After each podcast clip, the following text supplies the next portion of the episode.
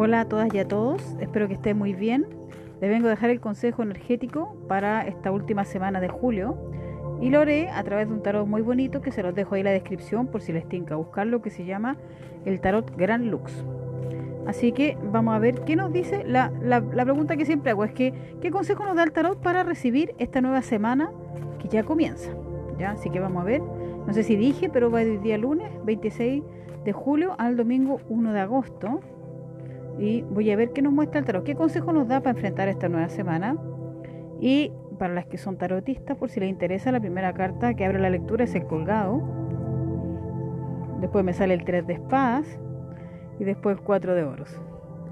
Eh, bueno, es una semana al parecer donde nos está invitando la vida a algo que es tan fácil de decir, pero requiere un proceso tan grande de nosotros, de, trabajo interior personal, que es como dejar de sufrir. Porque en el fondo, ¿qué me está mostrando el tarot a mí ahora? Es que tengo que dejar de sufrir por aquello que no puedo cambiar. Les voy a poner ejemplos, mm, eh, que yo lo he contado otras veces, Gente que sufre porque alguien de su familia no le hace caso. Alguien de su familia adulto o adulta, un hermano, la mamá, el papá, mamá o papás que sufren por su hijo adulto que no le hacen caso, eh, madres que sufren porque su hijo adolescente no la obedecen, personas que sufren porque su hermano toma malas decisiones y no le hacen caso. Entonces, viven eternamente preocupándose de esas personas cuando esas personas no van a hacer lo que ellos quieren. Entonces, eh, es un sufrimiento totalmente inútil, que uno por supuesto no lo sabe y lo hace desde el amor, pero eh, incluso hay gente que deja como de, le cuesta dormir y anda todo el día pensando y las personas por las cuales se preocupa no les interesa, no escuchan los consejos. Y esto si lo llevamos a lo macro, a lo que está pasando hoy día en el mundo y en Chile, eh, no podemos seguir sufriendo por cosas que van a continuar pasando y que no dependen de mí que se arreglen o que cambien. ¿Qué sí depende de mí? Porque a mí ¿qué me muestra el tarot? Que son cargas.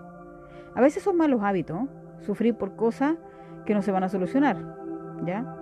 Yo, yo he leído tarot muchas veces a personas que tienen hermanas o hermanos que son irresponsables, que tienen hijos y siguen siendo irresponsables, que adquieren deudas y siguen siendo irresponsables y se viven preocupando por ellos y ellos en realidad o ellas eh, no les interesa.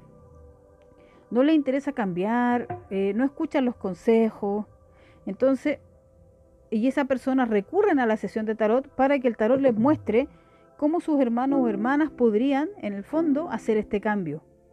Y el tarot muestra lo mismo. Es como honra el camino de tu hermana a tu hermano y déjalos que ellos sigan su vida.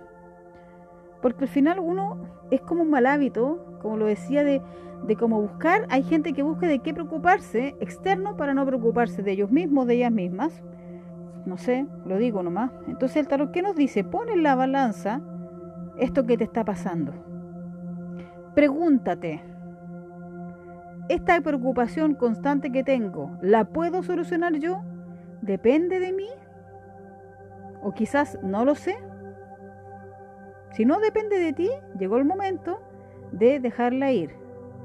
Puede que te sea rápido, puede que te demores, va a depender de tu proceso personal, de cuánto camino de autoconocimiento lleves, porque si no el tarot me muestra que va a seguir sufriendo. Entonces en el fondo es como eh, cortar, cortar con aquello que ya no suma, solamente nos pesa en la vida, nos resta, cortar, cortar, cortar Incluso si de repente hay que dejar de hablar con gente, dejar de ir a ciertos lugares, porque ya no, es, una, es una carga para nuestra vida. Y mirar las cosas con apertura, como con nuevos horizontes. Yo sé que muchas veces no es fácil, pero tiene que ver con las ganas de controlar la vida de otro a veces. Creer que yo sé, la verdad mejor que tú, que yo soy dueña de la verdad, eso también puede pasar, porque somos seres humanos y no sabemos a veces hacerlo de otra manera, pues. Entonces yo diría que una semana que hay que hacer harto trabajo interno, de mirar esto, de auto observarnos. ¿Qué hoy día me hace sufrir? Que es válido, ¿no? Pero la invitación es que hace la vida, el tarot, un buen proceso terapéutico es ¿por qué no sueltas eso que te hace sufrir? A veces uno no sabe cómo hacerlo, a veces lo único que conozco, por eso me aferro, pero el tarot dice, es llegó la hora de abandonarlo abandónalo. dale, hazle un nanay, hazle un cariño, que se vaya, porque la única forma que puede haber un cambio y que uno pueda salir eh, como vencedora de sí misma, como competir conmigo misma, ¿no? Así que ese sería el consejo. Muchas gracias por escuchar. Que sea una gran semana. Estos años que siguen de la humanidad desde que empezó el año pasado son un año, años que nos invitan al autoconocimiento, a irnos hacia adentro. Y yo creo que por muy doloroso o difícil que a veces sea, es un, para mí por lo menos es un gran camino de liberación. Un abrazo, gracias por escuchar.